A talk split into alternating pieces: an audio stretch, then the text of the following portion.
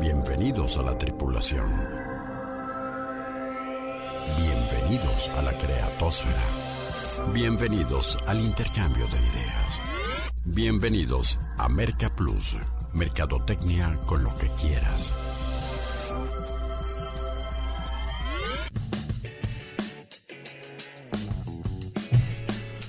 Bueno, y como afortunadamente aún nadie le vende a los robots, la mercadotecnia sigue siendo tan fascinante y tan desafiante para los seres humanos que cada semana nos merece este espacio para charlar en torno a ella.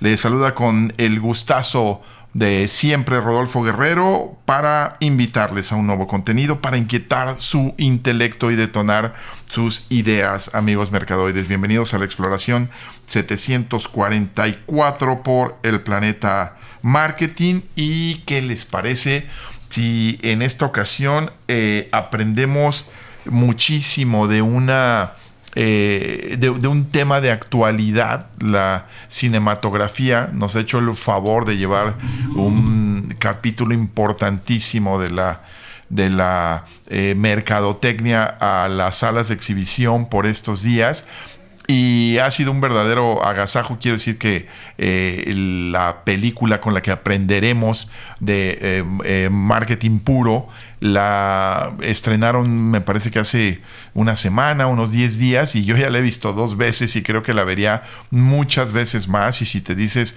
mercadoide de hueso colorado, la verdad es que creo, o vendedor, o te dedicas a estos temas del marketing, eh, tendrías sí o sí que ver eh, esa película y sacar muchas, pero muchas conclusiones, algunas de las cuales eh, traeremos nosotros, aunque no la hayas visto la película, en esta exploración para tratar de compartirte lecciones de marketing puro, que es a lo que te invitamos en el día de hoy. Y para ello me da muchísimo gusto que la travesía sea acompañada de nuestra eh, copiloto y eh, la verdad es que pues la, la creadora y la, la parte técnica de la, de la nave, siempre a cargo de Denise Melero, eh, productora de Merca Plus, eh, capacitadora, eh, asesora en temas de marketing, a quien le doy la bienvenida y que me halaga mucho que nuevamente estés de este lado del micrófono y hayas aceptado este, venirte a platicar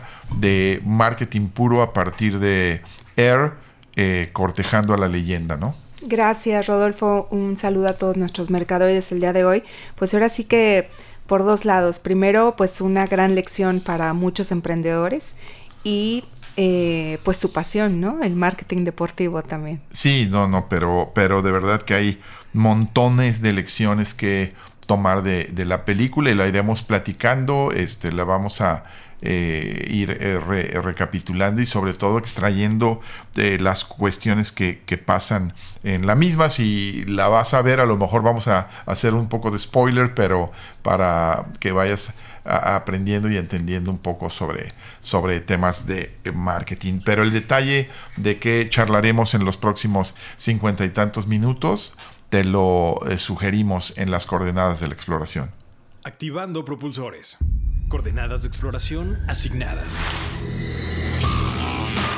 pocas oportunidades de aprender tanto de marketing en forma súper amena como la que nos ofrece la movie Air, cortejando a la leyenda, en correcta traducción. Este manual de ventas y branding producido por Amazon Studios y actualmente en cartelera en todo el país. Extraordinario storytelling de un gran capítulo de una marca líder en el planeta, tan emblemática como Nike, que acertadamente apuesta por una narrativa entretenida y cautivante del filme para llegar a todos los públicos, en lugar de caer en la tentación de un documental que pudiera solo interesar al segmento y que nos ha dado la justificación para que en la expedición 744 orbitemos alrededor del marketing puro, planeación, toma de decisiones cruciales, asertividad, argumentación de ventas, persuasión, fe, relaciones públicas, construcción de marca, innovación, humildad, trabajo en equipo y flexibilidad serán satélites a explorar en esta misión. Quédate en la nave y vayamos a esto que nos apasiona. Despegamos en 5, 4, 3, 2, 1.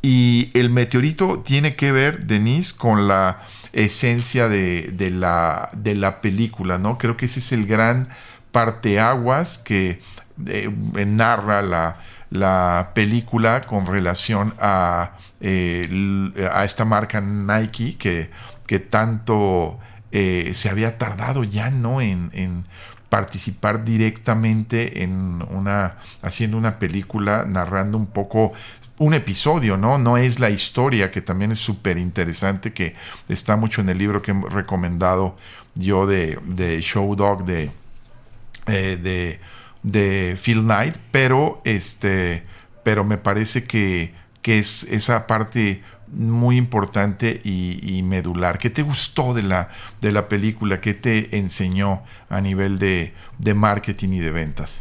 Sabes que a mí lo que me llamó mucho la atención es que podemos eh, visualizar ahí esto que de lo que hablamos hoy en día de los océanos rojos, los océanos azules, eh, pues era una época en donde pues era un océano rojo, ¿no? Y donde todos nadaban donde mismo, eh, queriendo el mismo tipo de cliente, con el mismo producto, ¿no? Este, Converse, Adidas, Nike, este, un océano rojo totalmente, ¿no? Entonces, ¿cómo empiezas a diferenciarte? Este es un es lo que más me impresionó, ¿no? De cómo en ese momento digo, cada marca ha tenido lo suyo, cada marca ha tenido su su época estelar, pero en este momento en específico cómo se diferencia Nike de sus competencias. Sí, para contextualizar un poco a nuestros amigos mercadoides, la película narra, ubica la eh, la historia en el año 1984, si mal no recuerdo, eh, que les digo, es un documental de marketing y de ventas impresionante. Y el momento en el que Nike busca desesperadamente firmar a el que yo coincido, este, es el deportista más determinante del siglo pasado en, en eh, disciplinas de conjunto. Yo tengo una gran admiración, un gran respeto, no me tocó verlo eh, en vivo, pero creo que Pelé es un eh, extraordinario referente en paz descanse sobre el tema del de deporte en conjunto, todo lo que hizo dentro y fuera de la cancha, pero con todo respeto, y, a lo mejor por un poco más de marketing que le tocó unas décadas después y este en los Estados Unidos, pero para mí mm, lo de Michael Jordan es impresionante. Al final sueltan el dato y ¿qué te parece que hoy todavía eh, la línea Air de Jordan vende 4 mil millones de dólares al año, de los cuales el pobre muchacho solamente se embolsa el 10% cada año, ¿no? ¿Para qué más, no? Y no se preocupen, el spoiler no es tan grave porque es como ver el Titanic y pensar que nunca se va a hundir, ¿no? Esto es igual, o sea, Jordan firmó con Nike al final de la película. No, no, no y al final, este, si te eh, si te gusta la mercadotecnia y bueno, si es particularmente el marketing deportivo, como ya lo he aclarado, lo has aclarado, que, a mí me, me alucina, verdaderamente me apasiona, pues sí o sí debes de conocer ese capítulo, ¿no? Este, de cómo, de cómo Nike estaba ah, eh, aferrado, este, esa es la parte interesante de cómo te lo cuentan desde adentro, la visión de una de las primeras lecciones, ¿no? Tener talento en tu organización. Exacto. Apoyar al talento, no nomás tenerlo, apoyarlo. Hay una parte medular en la película en que este Phil Knight, el creador de Nike, ya la empresa, dependiendo de un comité, porque es una empresa que cotiza en bolsa, se la juega con su talento. O sea, ¿a cuánta gente no conoce que tiene talento, pero no lo pela?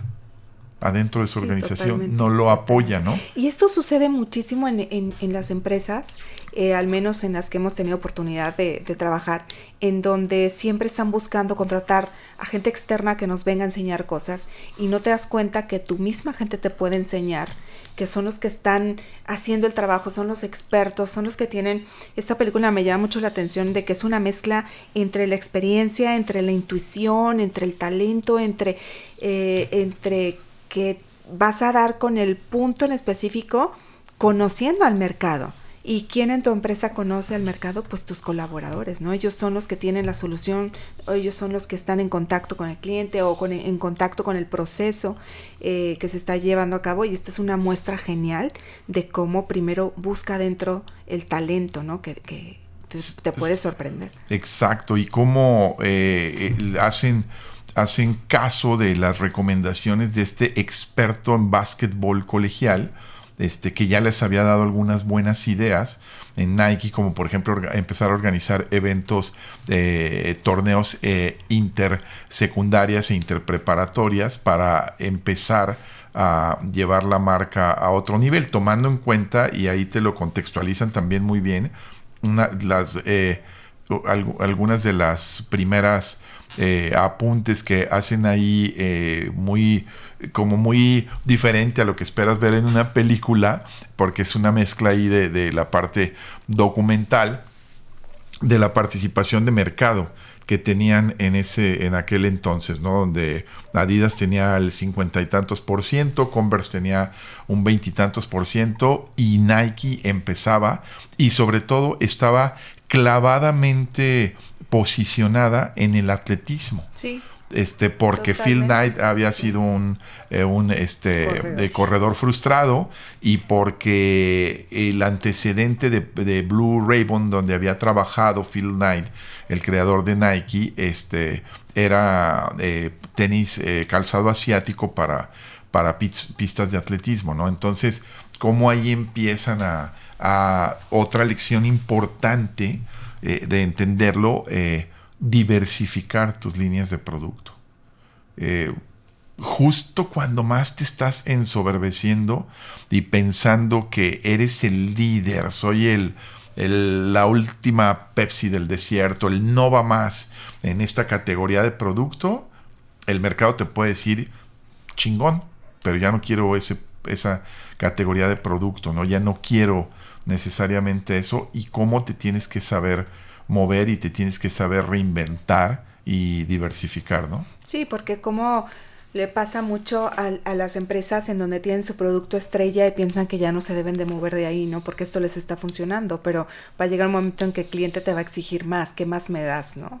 Claro, y hasta lecciones frecuentes que te dan, ¿no? O sea, de repente llegas al, a la tienda de conveniencia y agarras los eh, pingüinos y pingüinos de fresa este, y pingüinos congelados y pingüinos no sé qué. Pues, hay que darle un refresh, hay que volver a llamar la atención para que, no se vuelva tan monótono y pierda su encanto el mismo, el mismo producto, ¿no? Adiciónale algo, cámbiale algo, preséntalo de forma diferente, pero necesitas estar eh, a la par de la demanda del mercado en constante evolución, ¿no? Y no porque alguien está, eh, está teniendo éxito en una categoría, no significa que tú no puedas este, actuar en esa categoría también. Esa es la convicción eh, con la que fueron los señores de Nike por eh, el, la incursión al básquetbol. Estamos de regreso para seguir charlando en la exploración 744 por el planeta marketing de marketing puro, a partir de eh, recordar y tomar notas y aprendizaje de todo lo que contiene esta película que aparte está entretenidísima, ¿no, Denise? O sea, independientemente de que te guste o no el marketing, bueno, pues Matt Damon, Ben Affleck, este, Viola Davis, o sea, un excelente reparto y una buena producción soportada por eh, eh, Amazon, Amazon Studios que la han traducido para variar, ¿no? No sé quién las traduce, pero este, er, la historia detrás del logo, enfocado en lo del el logo de la, de la línea Air de Jordan, pero realmente creo que es más descriptivo de lo que tratará la película, el título en inglés, ¿no? Cortejando a la leyenda, Courting the Legend, ¿no? Este creo que es eh, de, de, eso va, ¿no? De las tres novias que querían con Jordan, ¿no? Claro, y fíjate que yo sí creo que tienes que estar interesado en los negocios, en la negociación, en el marketing, como que sí tienes que estar como un poquito más metido a esto para que realmente te entretenga la película, porque habla mucho de estadísticas, habla mucho de marcas, habla mucho de estrategia, de negociación, de intuición, y sí me parece que no es para cualquiera pero yo creo que sí la hicieron muy digerible, ¿no? O sea, sí, está, digo, está... igual y no me interesa nada el marketing, pero pues hay un suspenso en la historia, quien no conozca de temas de, de marketing, hay una narrativa y hay un eh, enfoque en la personalidad de Bacaro, el, eh, el eh, colaborador de Nike que se esmera, este de la división de básquetbol, este, por, eh, y de Strasser también, ¿no? Que creo que hasta la fecha es eh, vicepresidente de marketing de, de básquetbol de Nike en, hacerlo, ¿no? Y, tú decías antes del corte esta parte de, de, tener fe y de creer, ¿no?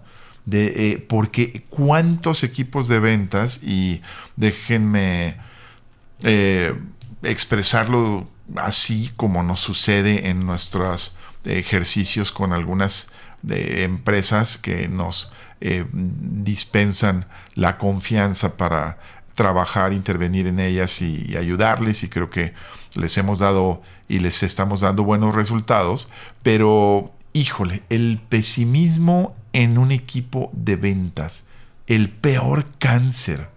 La película empieza contándote que la primera toma es eh, este otro personaje, el, eh, afroamericano, este, que le eh, empieza a decir él, desde adentro de Nike, le dice, ¿por qué los chicos este, afroamericanos no quieren zapatillas Nike? ¿Y por qué quieren Adidas? y estaba dentro de Nike y mata la marca porque es aburrido, porque este, eh, Adidas es divertidísimo, porque bailan breakdance 1984, porque usan sus patinetas y quieren usar sus zapatillas Adidas, ¿no? Y ahí estaban los números, el cincuenta y tantos por ciento, 59 por ciento de participación de mercado de, de, Adidas. Y, y, la convicción, o sea, si tomas por favor el ejemplo del personaje de Matt Damon, de Bacaro, como el vendedor terco, empecinado, echado para adelante, te da unas lecciones que dices, no mames, yo quiero vendedores así. Claro, pero estás hablando de un vendedor, como comentábamos en el bloque pasado, con mucha intuición, ¿no? Con apasionado de lo que realmente se estaba dedicando, o sea, dio su vida laboral y, arriesgó todo lo que tenía por esa intuición que tenía, pero basada en la experiencia, en los datos, en el conocimiento. Es una persona sumamente brillante y conocía perfectamente su puesto laboral, ¿no? O sea, comía, desayunaba, cenaba básquetbol, entendía perfecto, analizaba exactamente cada jugada, cómo, eh, veía pues a los, a los estudiantes eh, jugar el básquetbol. Y dices, claro, el conocimiento te hace experto. Claro, y una palabra clave, eh, te dediques a lo que te dediques seas un panadero, seas un carpintero, seas un arquitecto, seas un astronauta, seas un piloto de eh, Fórmula 1, si no tienes pasión, o sea, de verdad, búscate otra actividad. A veces no es tanto lo que te pagan, sino lo que te apasiona. Y el personaje de Bacaro, este de Matt Damon, lo ejemplifica perfecto o sea, eh, hay otro momento climático en, la película al principio de decir, tenemos muy poquito presupuesto para firmar estrellas de básquetbol. Necesitamos firmar estrellas de básquetbol. 1984, ¿eh? el rey, esa estadística no aparece en la película, pero los de, los, la asistencia a los estadios y la atención mediática de los deportes en Estados Unidos estaban fútbol americano, béisbol y el básquetbol ahí abajito. ¿eh? O sea, Jordan verdaderamente catapultó y revolucionó a la industria del básquetbol, que le hizo honor a la justicia, ¿no? Acabamos de ir a un partido de básquetbol acá en Guadalajara y de veras este, una experiencia de entretenimiento. O sea, el deporte en sí, las reglas, el producto básquetbol es chingo mil veces más entretenido que el aburridísimo producto béisbol. O sea, por eso inventaron la ola en el béisbol. Por eso inventaron las botargas en el béisbol y por eso ahora el béisbol está este, tratando de reinventarse. Pero si esa pasión del personaje de Matt Damon en que, en que dice, no quiero que con este presupuesto de 250 mil dólares firmemos a tres estrellas de, eh, colegiales que van a eh, incursionar en la NBA. Quiero todo para uno solo. Para uno solo. Para uno solo. Y la pasión de, de ver, este es el que quiero y la manera en que lo hace, porque digo, hay, eh, como en todas las empresas, un trabajo en equipo, ¿no? Entonces se reúne el equipo para, a ver, ya nos ganaron a Jordan, ¿no? Primera actitud este, desertiva. Ya perdimos, ya somos los segundones y aceptamos esa posición, ¿no? Y se reúne el equipo de trabajo para decir a quién más van a escoger. Y cuando uno escoge a un, a un basquetbolista, que Matt Damon le dice, pero ¿por qué lo escogiste? ¿Sabes las cifras del año pasado? ¿Sabes cómo terminó? O sea, y, el cuate ignoraba totalmente su, su, área laboral, ¿no? Entonces, esta parte también de cómo el mismo equipo de trabajo o te hunde o, o, te hace, no catapulta. exactamente. Exactamente, ¿no? Este sí, eh, eh, Jordan... Eh, totalmente convencido sobre, sobre el personaje de Jordan y sobre todo en la final colegial, ¿no? Este, donde ve esa actitud y esa escena yo no la había visto y soy un fan de Jordan, eh, pero yo nunca había visto eh, esa canasta en la final colegial donde eh, de la Universidad de North Carolina, me parece que es donde jugaba Jordan, donde con un desparpajo el chavo de 18 años sabía hacia el final del partido con el marcador súper cerrado que había habían diseñado una jugada para él. El chavo de 18 años en su primer año como este, jugador colegial universitario y, el close-up y la concentración de cómo va caminando así de easy going, no o sea, no hay pedo, aquí todo está bajo control, échenmela a mí, que yo la meto, le dan la pelota, estaba muy bien trabajada la, la, la pelota, la agarra y pum, de tres pero cómo lo detecta el cuate con un apasionamiento impresionante, pero, pero sí el pesimismo de los equipos de ventas, ¿no? Este que puede hundir, ¿no? Y muy manifiesto casi siempre los equipos comerciales este, que, se empiezan a comprar el pretexto y, de los líderes de equipos comerciales este, sin carácter que se los permiten vender de es que estamos muy caros somos los más caros. Este, por eso no vendemos, porque somos los más caros. Ah, no, pues si no se te ocurrió que puedes llevar la argumentación de ventas a otros terrenos donde el precio sea relativo y no, no, tenga, ¿te acuerdas de Carlos Ruiz Velasco de este, cómo hiciste para incursionar? Le preguntábamos eh, eh, con una marca de cero a hasta colocarla en esos niveles a partir del diseño, enfocándome en el diseño, para que el precio fuera relativo, no tuviera el enfoque ahí, ¿no? Claro, los clientes leales ahorita, digo, vemos clientes de Apple, o sea, lo que menos le interesa al cliente de Apple es el precio, ¿no? Sí, si el precio fuera una determinante para no vender, no, bueno, pues BMW no vendería, Mercedes no vendería, Apple no vendería, este, Hugo Boss no vendería, este, eh, pues sí, ¿no? Pero e, ese es un, un permiso lamentable que se dan muchos equipos comerciales y se empiezan a mimetizar y se lo empiezan a comprar y se les olvida que el primer convencido de las bondades de un producto tiene que ser el vendedor y el mercadólogo y si no, no tienes nada que hacer ahí nada absolutamente que hacer en esa, en esa empresa o tratando de, vender.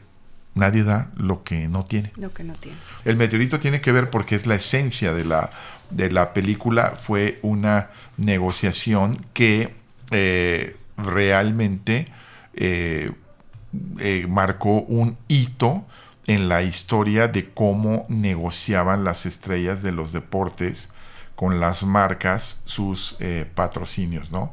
Eh, a partir de ese momento, no solamente en el básquetbol, sino en muchos deportes, fútbol americano, béisbol, fútbol, soccer, el jugador empezó a recibir los estrellas, evidentemente no cualquiera, un porcentaje de las ventas que las marcas, eh, ya no solamente de indumentaria o calzado deportivo, sino de las marcas que se asocian a, ellos, este, desarrollan.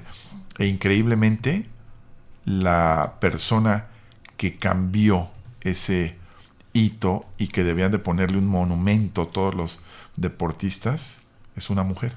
Exactamente, la mamá de, de Jordan.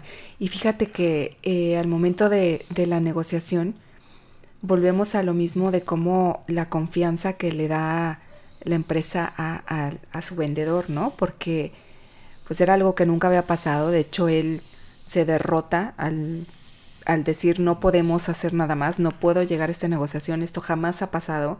O sea, Nike no da un solo peso del producto al, al deportista. No, no nomás Nike, nadie lo daba. Nadie lo daba. Y cómo Nike se la avienta confiando simplemente en la intuición de, de su vendedor. Lo apoya, sí, porque, porque el, el, antecedente pasa un poco porque creo que el personaje de Matt, Matt, Damon, basado, ahora sí, ahora resulta que todas las películas están basadas en hechos reales. Esta de neta sí está basada en hechos reales, ¿no? Y Bacaro, el, el, el personaje de Matt Damon, creo que tiene tres gigantescos esfuerzos que hacer. Eh, el primer esfuerzo es vender la idea adentro. Típico en temas de innovación, típico en temas de, este, de, de tratar de modificar algo con esa sensibilidad que tú describías, que la gente que tiene el, adentro, que tiene el contacto con la gente, este, lo, lo, valga la redundancia, la tiene mejor que nadie, ¿no? Este, primero, véndela adentro. No, no te creo. Este, no creo que podamos. Este, no va a querer este, después, el segundo momento es venderlo a la familia de, Michael Jordan. No quería otra marca y, y, había calzado desde su adolescencia y toda su etapa colegial Adidas. Estaba feliz con Adidas no tenía en la cabeza ninguna otra marca más que Adidas, ¿no? Y no quería ni siquiera escuchar la oferta de Nike, ¿no? O sea, tan quería que fue junto con sus papás a Alemania a escuchar la oferta de, de Adidas. O sea, volaron a Alemania a escuchar la oferta de Adidas fueron a Boston a estudiar la, la oferta de, de, a escuchar la oferta de Converse. Este, eh, que el otro dato es que eh, en el 2006 me parece que Nike termina comprando Converse, o sea, 12 años después, pero en ese momento fueron a Boston, pero viajaron a Alemania. El, la gente los llevó para, para ver la oferta y el personaje de Matt Damon, cómo lo, lo convence, eh, porque eh, no importa en qué negocio estás, en, estás en el negocio de la información y saber las influencias en el que toman las decisiones. Y Bacaro eh, recibe información privilegiada del asistente en los Juegos eh, Olímpicos del equipo, del equipo olímpico de básquetbol de Estados Unidos en que le dice la mamá es la gran influyente. Creo que le dice que no nomás de la familia Jordan, sino creo que en general en las familias afroamericanas de deportistas, que la mamá es la que decide, ¿no? Sí, algo así estaban diciendo. Y, y la verdad es que la manera en que ella visualizaba la negociación era con una seguridad tremenda, ¿no? De yo sé que mi hijo lo va a lograr, o sea, ¿qué me vas a dar tú, no? O sea, y decía, que, ¿cómo, ¿cómo vamos a hacer para que mi hijo se diferencie de los demás? O sea, porque pues él va entrando, tiene 18 años, yo sé que puede, pero tú, ¿qué vas a hacer por nosotros? Exacto, esa es una gran lección también del atrevimiento del vendedor de ir sin previa cita, brincándose al representante este, que era así una osadía. ¿Cómo te vas a brincar al representante? Se lo brincó, le valió madre y fue a la casa de los de los eh, Jordan, se apersonó ahí sin cita este, y, y platicó con la, con la, eh, la mamá. Este, el papá claramente confirma lo que le habían dicho, es, habla con la señora, que es la que toma la, la decisión, y le dice, no, no va, o sea, qué atrevimiento, cómo está aquí a la puerta de mi casa, sin cita, no le dijo nada al representante, no lo va a apelar. Y la capacidad persuasiva del personaje de Damon, ¿no? Primero se atreve, ¿no? O sea, atreverse a pesar de todos los obstáculos que se le pusieron. O sea, es me atrevo porque lo sé. Porque mi experiencia y mi conocimiento me dicen que esto sí va a funcionar, ¿no? Esa seguridad que él traía de que iba a funcionar. Y, y la otra, pues, eh, la capacidad de persuasión. Pero fíjate que toda, todo su, el tipo de persuasión que él aplicaba era basada en, en, en algo real. Conocimiento. En conocimiento, totalmente. Y cómo esa persuasión y cómo esa comunicación logró con eso logró tener una empatía tremenda con la mamá porque realmente tenían la misma visión, ¿no? Compartían la misma visión. Oye, ¿y cómo mata a las otras, le mata a la señora, a, las otras compañías, Adidas y a, eh, eh, Converse, diciéndole, este, le voy a decir qué va a pasar cuando usted vaya a Boston a hablar con la gente de Converse y qué va a pasar cuando vaya a Alemania a hablar con la gente de Adidas. los de Converse le, van a decir este, que va a ser uno más. Ellos ya tienen al Magic Johnson y ellos ya tienen a Larry Bird este, y tienen a no sé cuántos jugadores más. Entonces va a ser uno más. Este, y, y en Alemania, este, a propósito de sucesión este, y relevos generacionales en las empresas también. Creo que ahí también ilustra un poco ese, esa otra lección eh, empresarial, la sucesión en una empresa. Sí, porque eso jugó a favor quieras o no, de, de Nike, ¿no? El, relevo generacional acababa de fallecer Adidas, el creador de Adidas, y entonces, ¿quién va a tomar las decisiones? ¿Quién se va a hacer cargo de, de él, ¿no? Ya como jugador de Adidas. Claro, le sugiere este, a la señora Jordan, pregúnteles eh, con quién se va a dirigir usted.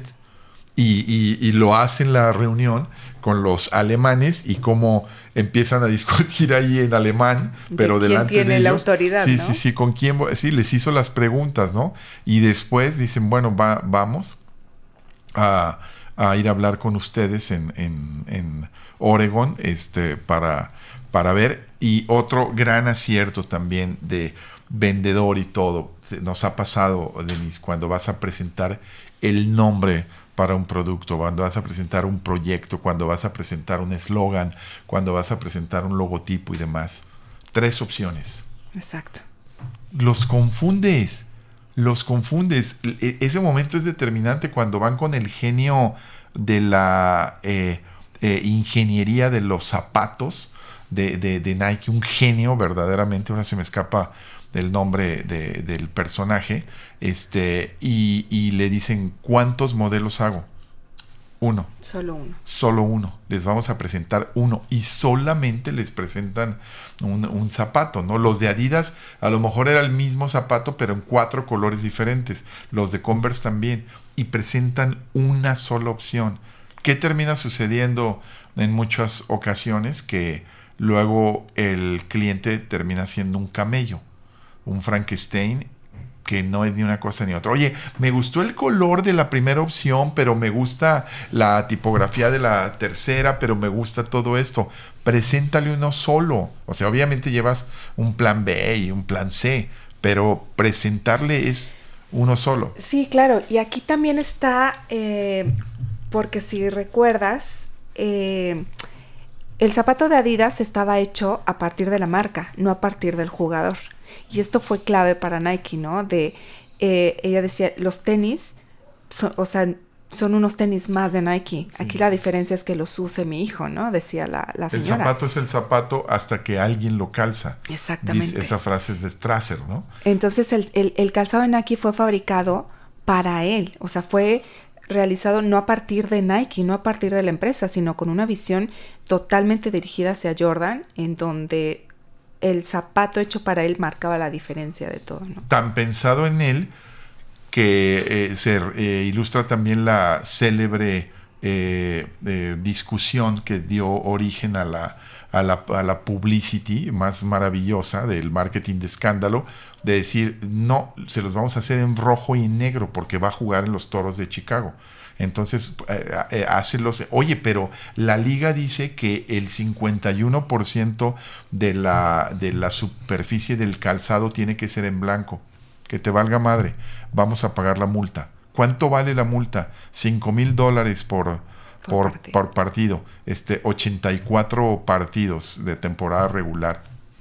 Los pagamos, no hay ningún problema. Los titulares el escándalo que vamos a generar, los espacios en los noticieros, y eso lo aprendió también Nike, que luego lo replicó, por lo menos que yo recuerde, en dos momentos claros, ¿no? Andrea Gassi, o sea, el tipo de la peluca, calvo con la peluca, y que llegaba a Wimbledon con playeras con muchos colores. Oye, aquí es la Casa Blanca del tenis, ¿no? Les valió madre y el otro caso, la final, lo recuerdo bien, la final de, de hace 10 años más o menos del eh, fútbol femenil, donde este, les dijeron a los jugadores del, del, de la selección estadounidense eh, eh, que iban, se perfilaban para ser campeonas, que a la que metiera un gol y se Ah, levantara la sí. playera y mostrara un top que estaba lanzando. Ese era el momento del lanzamiento a nivel Sí. mundial del, del top de, de- de Nike. Les iban a dar 100 mil dólares. Estados Unidos gana 1-0 ese partido, me acuerdo. Este, y, y la chica se levanta la camiseta, nunca se había hecho en el fútbol femenil, y se ve su top de, de Nike Con en el primer logo plano Nike. y hay fotos por todos lados, o sea, los 100 mil dólares mejor invertidos. Y bueno, pues me parece, eh, Denise, que eh, podríamos, te decía yo en el corte, hacer varios programas para seguir tomando eh, lecciones sobre lo que eh, puede estar sucediendo de aprendizaje a partir de la, de la película, pero creo que el otro momento importante, narrábamos de la película, es eh, hacer ir a la familia Jordan a que esté presente eh, y el otro momento mágico y cómo lo liga con el, eh, el discurso de Martin Luther King, la improvisación. La, Sí. la capacidad de improvisación de un vendedor, ¿no? Es que a veces eh, ese feeling que tú tienes como vendedor, que es algo que vamos desarrollando, si no lo traemos de casa, hay habilidades que puedes eh, eh, implementar pues para desarrollar este feeling, este sentimiento, esta intuición de si no te está funcionando mecánicamente lo que ya planeaste, tienes que tener un plan B y si no lo tienes pues improvisa, ¿no? Este, Claro. y, y aquí lo que le ganó tanto, yo creo que fue mi parte favorita de la película, fue la autenticidad. Le De- puso el corazón por delante. Totalmente. Y lo que le dice, no, bueno, o sea, neta, ¿te guste o no el deporte? Este, o sea, si lo piensas como un padre hablándole a un hijo o como uh, cualquier persona hablándole a otra persona sobre lo que tú vas a hacer en el futuro, wow. O sea, qué forma de programarlo para este. Yo creo que ya traía estrella, el señor Jordan ya traía talento, ya era un privilegiado, pero si te dicen esas cosas, terminas por convencerte de yo no soy, porque entonces no era. Yo voy a ser un chingón. Qué forma de verdad de, de, a ver, quiten ese video este, y hágalo, porque la, la sesión estaba totalmente planeada, meticulosamente planeada, hasta el punto de que Phil Knight llegara tarde, ¿no? Sí, sí, estaba todo planeado, tenían un video preparado, este, todo el, eh, el zapato, a la hora de presentar el zapato. El show cuánto- para sí. presentar muy el zapato, ¿no? Este, Totalmente, ¿no? Y cuántas veces no en las empresas eh, sucede esto, ¿no? Tienes todo tu material de ventas, pero nos tenemos que dar cuenta que cada cliente es diferente, que ya no te puedes, em, no te puedes confiar pues en que esto te va a funcionar para todo mundo. Cada cliente es diferente y tienes que aprender a distinguir cada uno de ellos para ver cómo vas a abordar cada uno de ellos. Sí, te acartonas y, y- y aparte ese es el reto y lo atractivo de un vendedor, ¿no? Si no sería súper monótono y pues entonces manda presentaciones de ventas con un video, pero el tema es que estés ahí frente a frente y que sepas este, improvisar y hacerlo de forma distinta, ¿no? Y, y al final eh, de, de- de todo ello, cómo logran igualar la, lo- logran eh, plantear su oferta, incluyendo el Mercedes rojo que- con el que estaba obsesionado este Que Jordan. le iba a dar Adidas, ¿no? Exactamente, que le iba a dar Adidas. Y este. Y, y al final, como la mamá le dice: Sí, vamos a firmar con usted. Pero hay un pequeñito detalle que creo que no estaba en el contrato, ¿no? Este, las regalías. Las regalías, las regalías que comentábamos era la primera vez que se que sucedía esto, ¿no? En una marca. Exacto, que una mm, eh, marca lleve el nombre del, del, jugador implícito, pues. Que por cierto, el tema del, del, nombre está chistoso, ¿no? De cómo este, salió el nombre. No, fue de ellos, ¿verdad? Pero bueno, ya lo confesaron. Exactamente, ¿no? Pero bueno, también la creatividad para poderlo sacar y, y, y entender, ¿no? Entonces, creo que esa parte también es muy importante en la película y, y también eh, después de que en toda la película parece que no lo va a apoyar, eh, al final Phil Knight en modo Phil Knight, este, diciendo me la tengo que jugar. Sí, te digo cómo confían en él 100%, ¿no? Porque nunca había pasado y dice, pues va, nos la vamos a jugar por él. Se Por- pudo haber roto, pasión, se pudo haber roto el tobillo, la rodilla, se pudo haber metido en problemas de drogas, se pudo haber eh, eh, no pudo habernos sido el jugador disciplinado, pudo haber no haber llegado a los números, pudo- o sea, a ciegas le apostaron. A ciegas le apostaron. Este, obviamente con el contrato debió de haber llevado algunos matices, este, pero, pero qué forma tan eh, impresionante. Una, una joya. Este, si estás en ventas, neta, sí o sí la tienes que ver.